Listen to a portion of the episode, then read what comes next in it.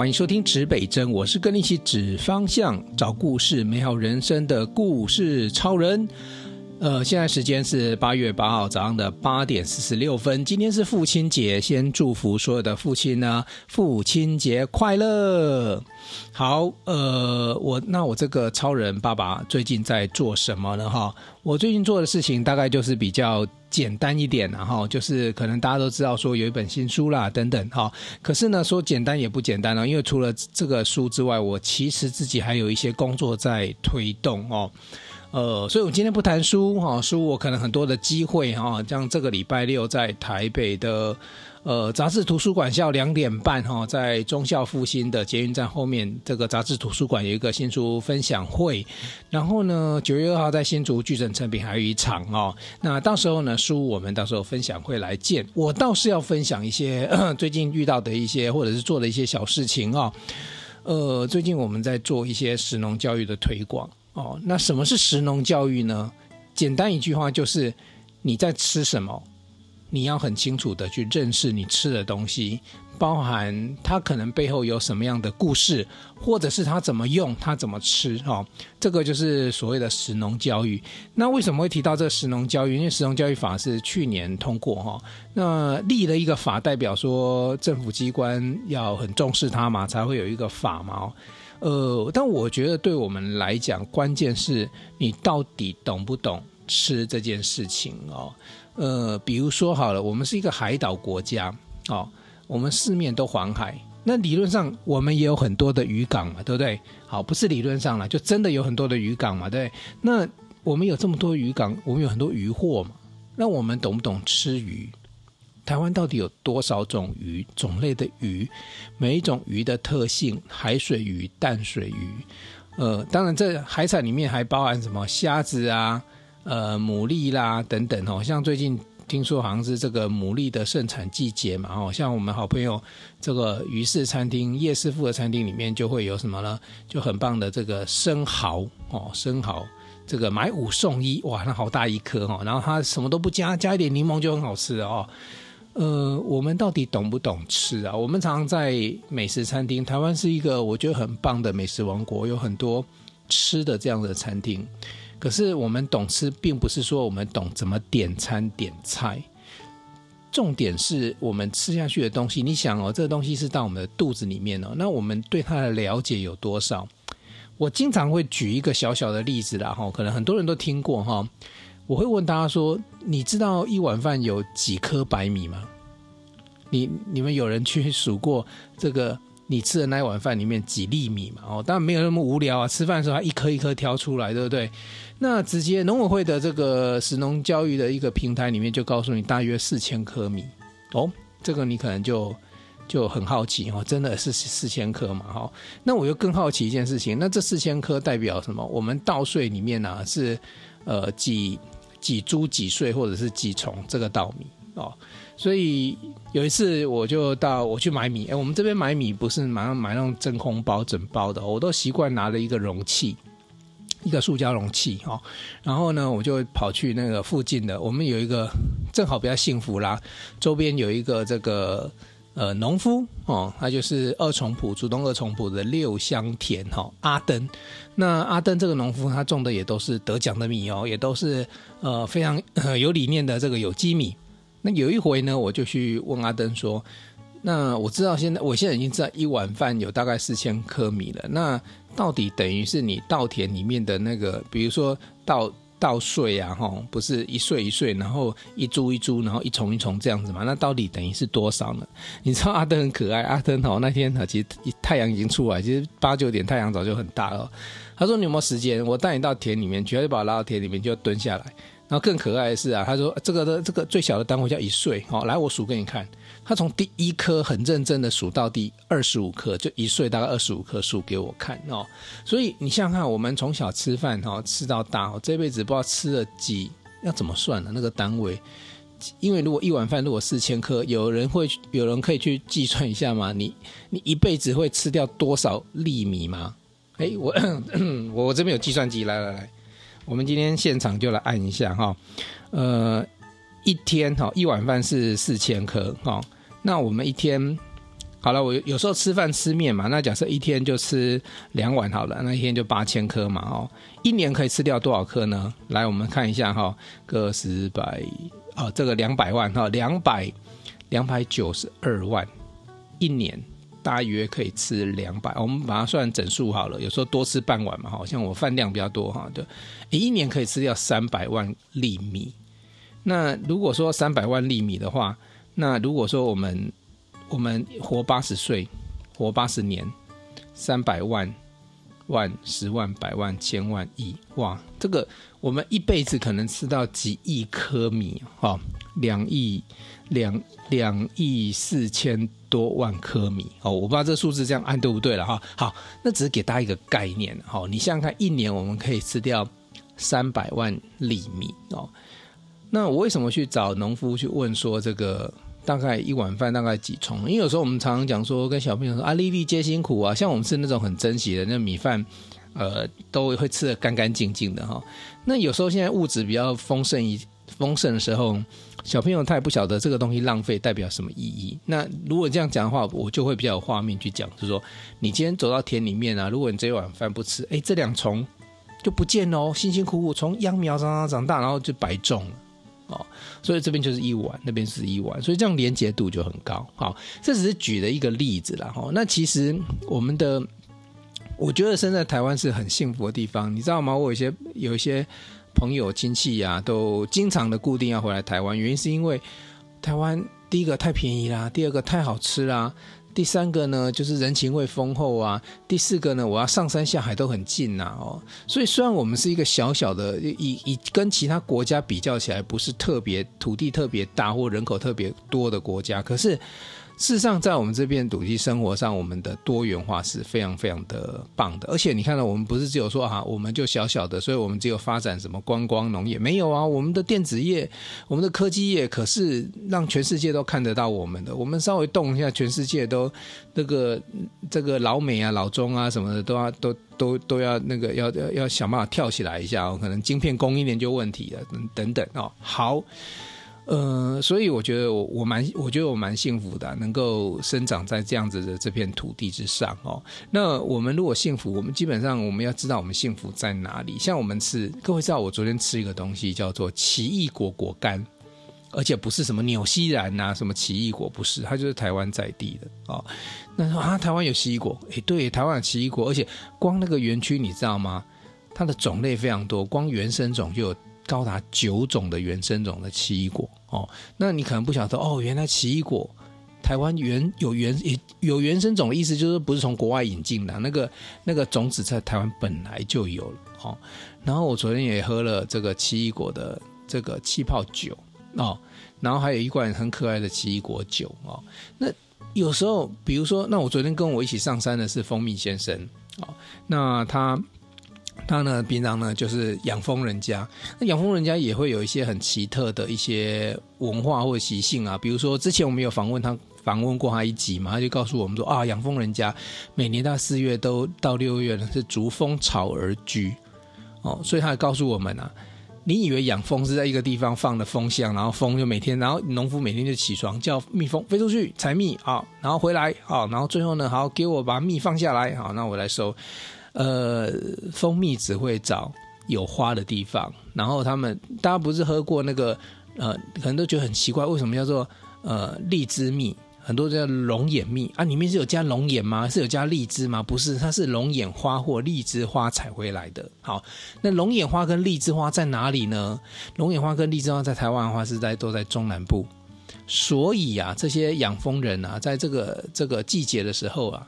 花的花期季节的时候，就必须把蜂箱带到南部去，然后他们就是住在那里哦。所以你看哦，我我们在喝蜂蜜的时候，你可能就哎甜甜的很好喝啊，很养生啊。那你有没有想过这个背后啊？哦，你说那蜂蜜怎么卖那么贵？为什么那么贵？叫你去外面住一个月，去去雇那些蜂，你要不要哦？这些其实都是成本啊，都都是必须，因为你喝到这东西必须得到的一个代价。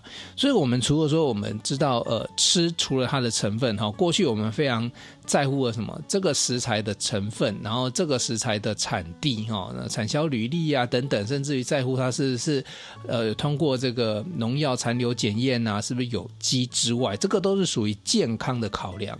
但是这个食材食物背后有没有一些知识性的考量，或者是故事性的考量？我再举一个例子哈，呃，竹新竹有一个很大的品牌叫阿金姐哦，那你想说啊，这是什么菜系啊品牌啊？不是啊，呃，阿金姐是是这个本人哦，是真有其人哈，呃，这呃真有其人，活生生的在我们的面前，因为我经常很喜欢喝的它的是它的梅汁啊，好。那这位阿金姐呢？哦，她有个女儿叫彭巧贤哦，我也访问过她。好、哦，那巧贤呢，就这这一阵子呢，在新竹这边，他一直都有在做一件事情，就是说他们家的重点是鸡酱，然后果干嘛，哦，这这这一类就是腌制物这些东西哈、那腌制物怎么来？你知道吗？因为客家人早期啊，这个这个不是早期到现在都一样哦，这个性上来讲是比较勤俭的，所以很多东西呢，他不忍心浪费。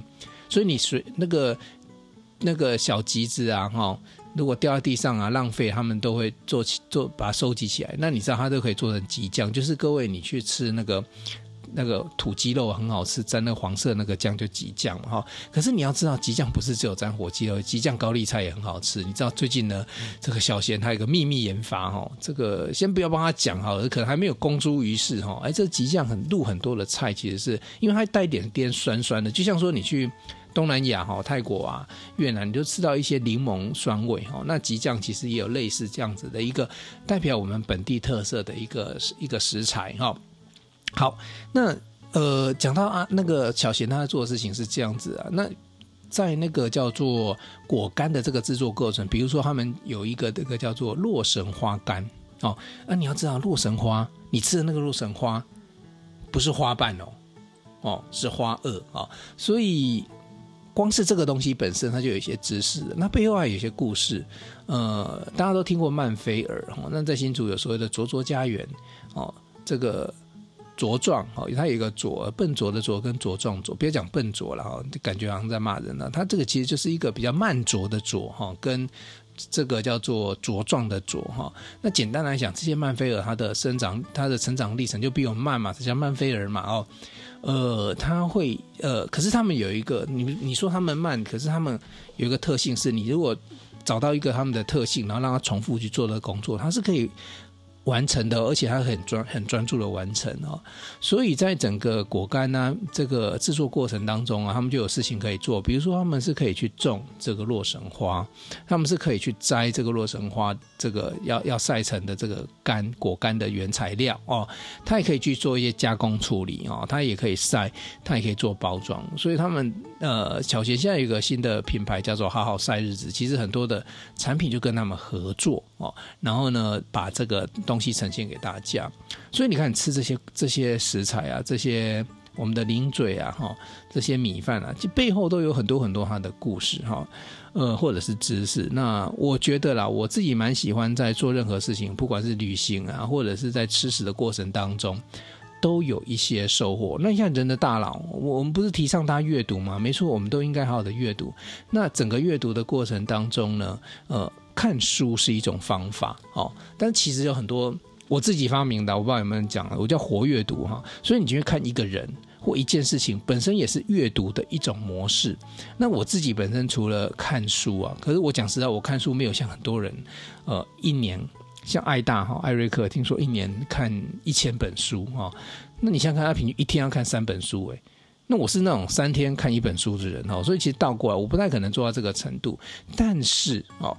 如果说你今天在实际上的参与，比如说像我昨天其实就到奇异果果园去啊，然后呃我们做了一些游戏的测试，然后同时也看了吸收了很多的知识啊，这就是一个阅读。所以我今天可以把哦台湾有原生种奇异果告诉你啊，然后也告诉你哦原来其实我后续如果有一些机会的话，我再把这些资讯在哪边取得跟大家讲啊，因为我们最近不断的在做这些整理啊，不断的把这些内容整理出来，然后也希望。我们期待是一个无料、免费的，让大家去知道这些事情哦。但是对于农夫来讲，哈，对各个农夫来讲，我讲实在话，很多农夫不止种田，他们超希望能够能够怎么样呢？把这些知识给大家，因为你越懂它，它的就有点像说一个产品，你必须呃让全世界都知道，哈，让全世界用到，那它的市场才会扩大嘛。所以对农夫来讲，他要卖东西啊。那卖东西来讲，不管是卖米还是卖水果，那你要很懂它哦。像比如说，我前几天哈，大概呃，应该两周前吧，两三周前哈，我吃到呃，我们坚石石磊的石蜜水蜜桃哦。我跟你讲哦，水蜜桃甜有水分，那个是必要条件。但是那一天哈，我跟我们那个亮哥买的那水蜜桃，因为他都会帮忙，他跟他的。呃，竹北香谷名家的水煎包一直都跟石磊有合作嘛，哈，所以他有时候身上有什么，他会顺便他们运水那个高丽菜到他们店里的时候，就可以顺便订购。我就有这个口福哦，直接吃到这这样子水蜜桃。我跟你讲，那水蜜桃吃完那个甜是回甘的。呃，原住民有有时候他们讲耕作哈，他不会告诉你是有机耕作，因为有机它有一些很很严谨的认证哦，你要取得很多的的证书。啊，那为什么他们不能叫有机？但是呢，它还是有机呢？他们叫无毒啊。那无毒的概念，其实我讲实在话了，它就是有机啦。那你说它为什么没有有机认证？因为有机认证非常贵，每一张证书啊都花个几十万要去要去跑那个流程哦。所以你不是每个农夫都有这个钱可以做这个事情啊。呃，所以对他们来讲啊，既然大家都讲有机，可是我是真的这样做，那那我我没有办法。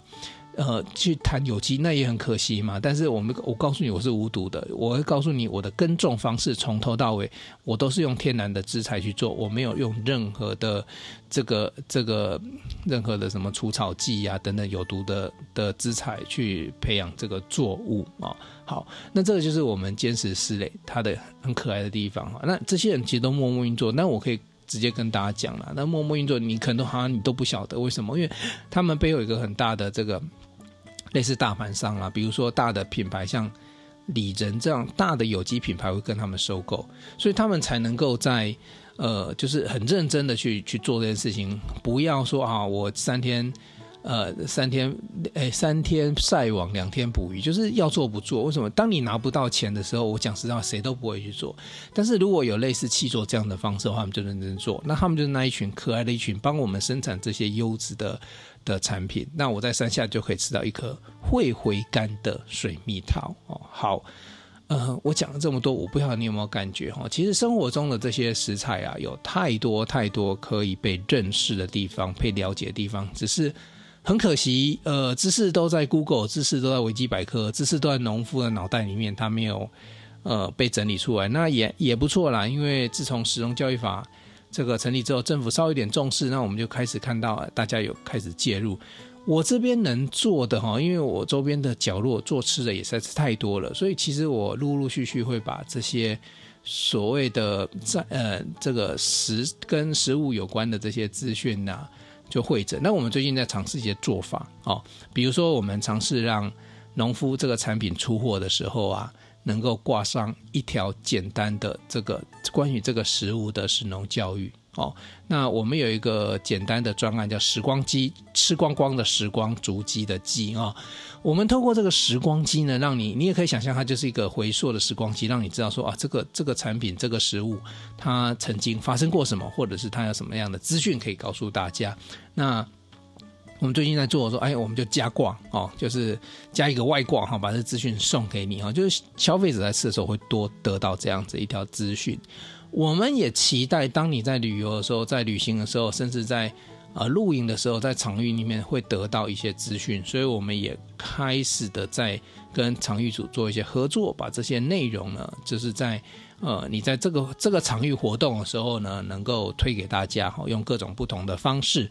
呃，这是我最近我这个爸爸在外面跑的啦。那我跟你讲，我真的不是只有什么什么写书啊，然后签书啊，分享会而已。那真的只是行行程中的一部分。那只是因为，呃，如果你有发了我的粉专或脸书哈，我的粉专叫做黄瑞仁的好故事超能力，呃，或者是我的同名脸书的时候，你会发现说，那因为有太多朋友在在跟我一起互动啊。那其实就是记录一下，谢谢这些朋友支持这本书哈。这本书听说，哎，那最近博客来已经卖到缺货。呃，把哎把自己活成好故事。其实我要告诉大家一件事情，就是我告我书里面分享。如何把自己活成好故事？但我真实的人生当中，我在示范的就是，我现在正在往好故事持续的迈进哦。好故事没有终点，好故事只有更多更好的故事，没有没有一个结束的时候。所以，比如说，当我在探索这些食物食材的时候，就是我自己人生下一段好故事的铺陈。或许我可能我人生的后半辈子下一个新的大故事，可能就是这件事情哦，也不止。也不止这个时光机哦，我们最近也很趣有，比很有趣的是说，比如说我们跟很多新住民的一些合作。我刚我跟你讲，新住民哦，他们煮出来的道地的马来西亚、西班牙不没哎没有西班牙，呃印度啊、印尼啊、然后等等他们的料理都非常道地。我也一直想说，怎么样跟这些伙伴合作，把这样子的一个好的他们的一个食物的料理方法，或者是这样的食材，因为我们在台湾。多元嘛，正好也有新住民。你知道我们有新住民，有客家人，有原住民，有闽南人，有呃早期所谓的眷村外省外省人。你看，其实这些族群对我来讲啊，可能本来只是一个标签而已。它对我来讲，后面都只有两个字，叫做美味。你不觉得每个地方很关键的就是能够把吃的东西，就是。传达到你的面前嘛，不管是呃东南亚的，甚至大陆啊、然后还有印度，然后或者是美洲哦，那个对啊，所以其实你看这么多的这样子的呃的国家在我们的台湾这片土地上，那这些美食怎么去呈现呢？当然，我们异国料理在台湾其实做的还不错啦，哦。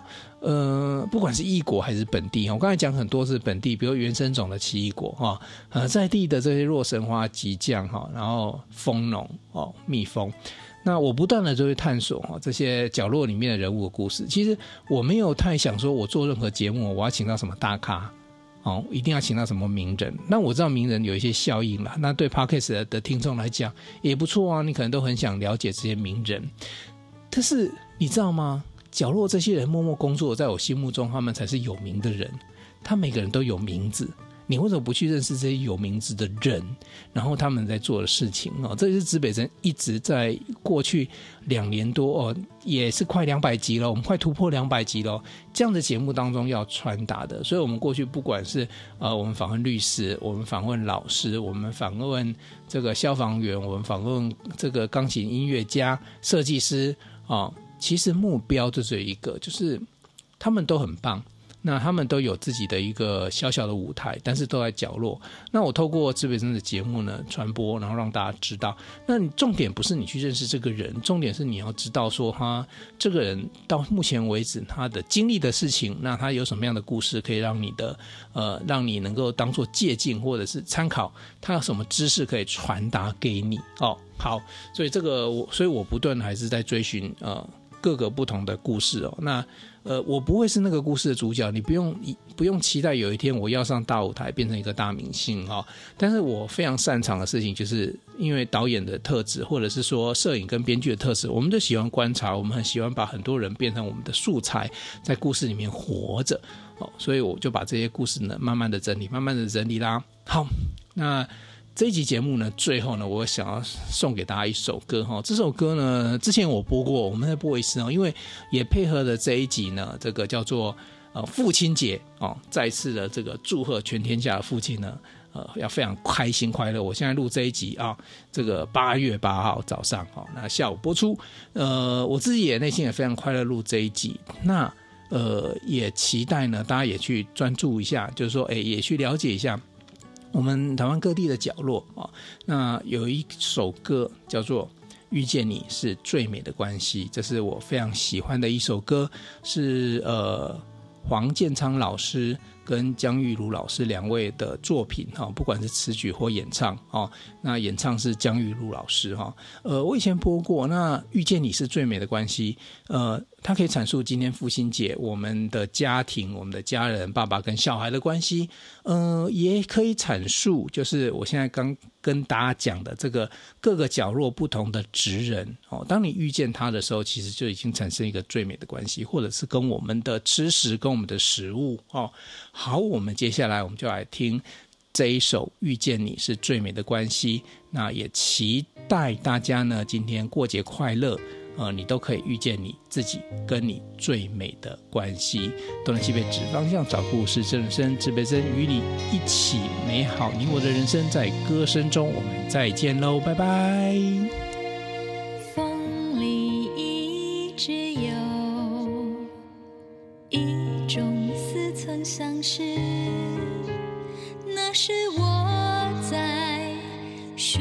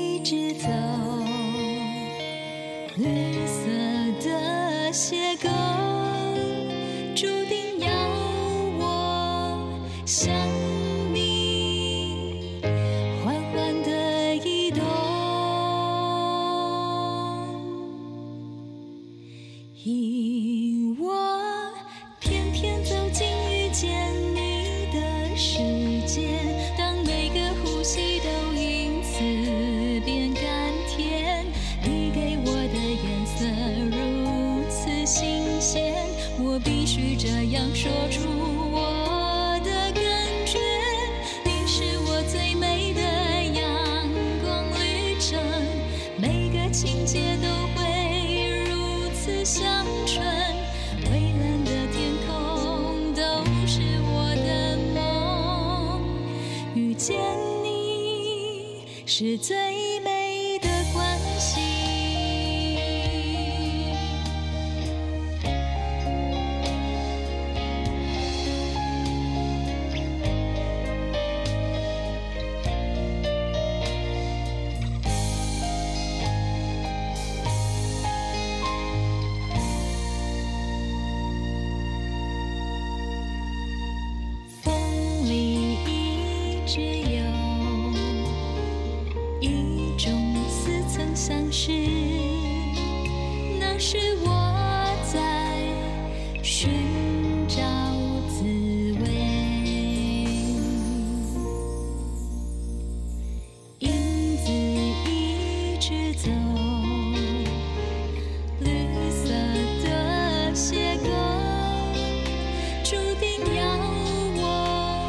是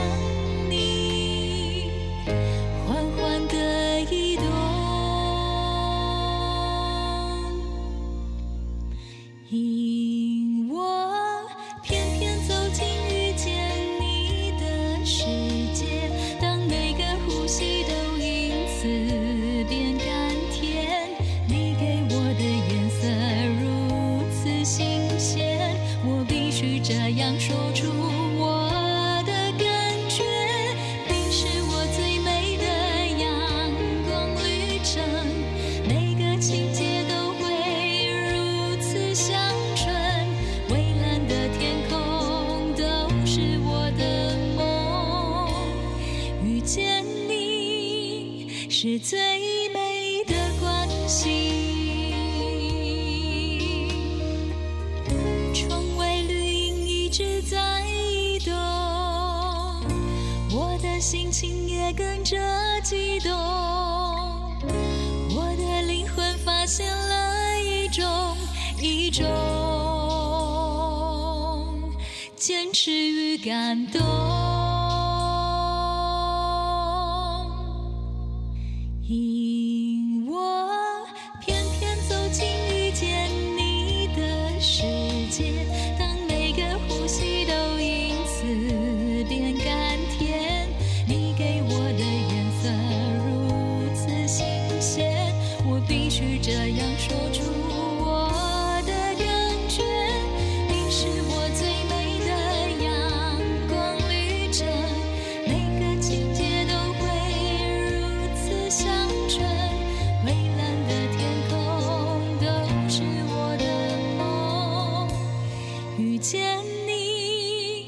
是最美的关系。